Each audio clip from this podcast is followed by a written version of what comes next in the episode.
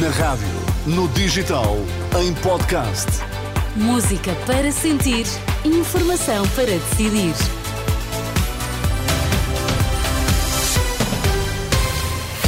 E depois desta emissão especial com três grandes patinadoras, ouvimos agora Sérgio Costa nas notícias das 10. Bom dia, Sérgio. Em Alcochete aumenta o receio com o eventual aumento do preço da habitação. O município é apontado como localização favorável ao novo aeroporto. Papa renova apelo à paz no Médio Oriente e na Ucrânia. Vamos lá à edição das 10 com Sérgio Costa. Casas mais caras, mais trânsito e o fim do sossego, receios da população de Alcochete no dia seguinte à divulgação do relatório preliminar da Comissão Técnica Independente.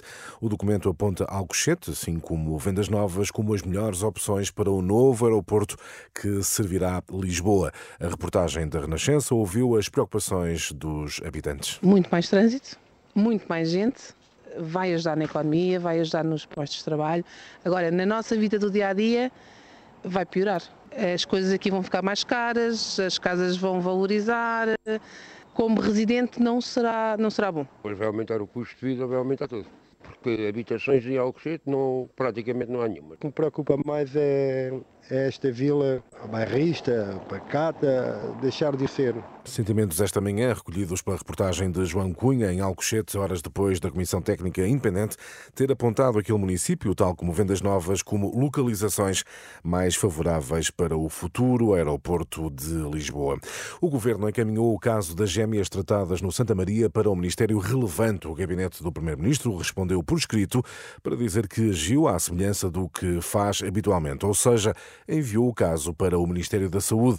Uma resposta escrita à estação de televisão CNN. Já Lacerda Salles, na altura secretário de Estado da Saúde, nega ter solicitado qualquer consulta ou ter feito pressão para que as gêmeas fossem prioritárias. Médio Oriente, 250 alvos do Hamas atingidos nas últimas horas. As forças de defesa de Israel revelam ter atingido centenas de terroristas e infraestruturas do movimento palestiniano. Entretanto, a situação é cada vez mais crítica nos hospitais de Gaza, depois de terem sido retomadas as operações das forças israelitas no território. De acordo com os Médicos Sem Fronteiras, o hospital de Al-Aqsa, no centro da faixa de Gaza, está sem combustível e com extrema escassez de material médico. Já o Papa renova pelos à paz no Médio Oriente e na Ucrânia. Na audiência geral desta quarta-feira, o Vaticano, no Vaticano, Francisco insistiu no pedido aos fiéis para que rezem pela paz no mundo.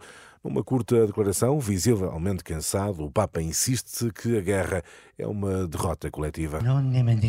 Não nos esqueçamos de rezar por aqueles que sofrem a tragédia da guerra, em particular as populações da Ucrânia, de Israel e da Palestina. A guerra é sempre uma derrota. Ninguém ganha. Todos perdem. Só os fabricantes de armas é que ganham.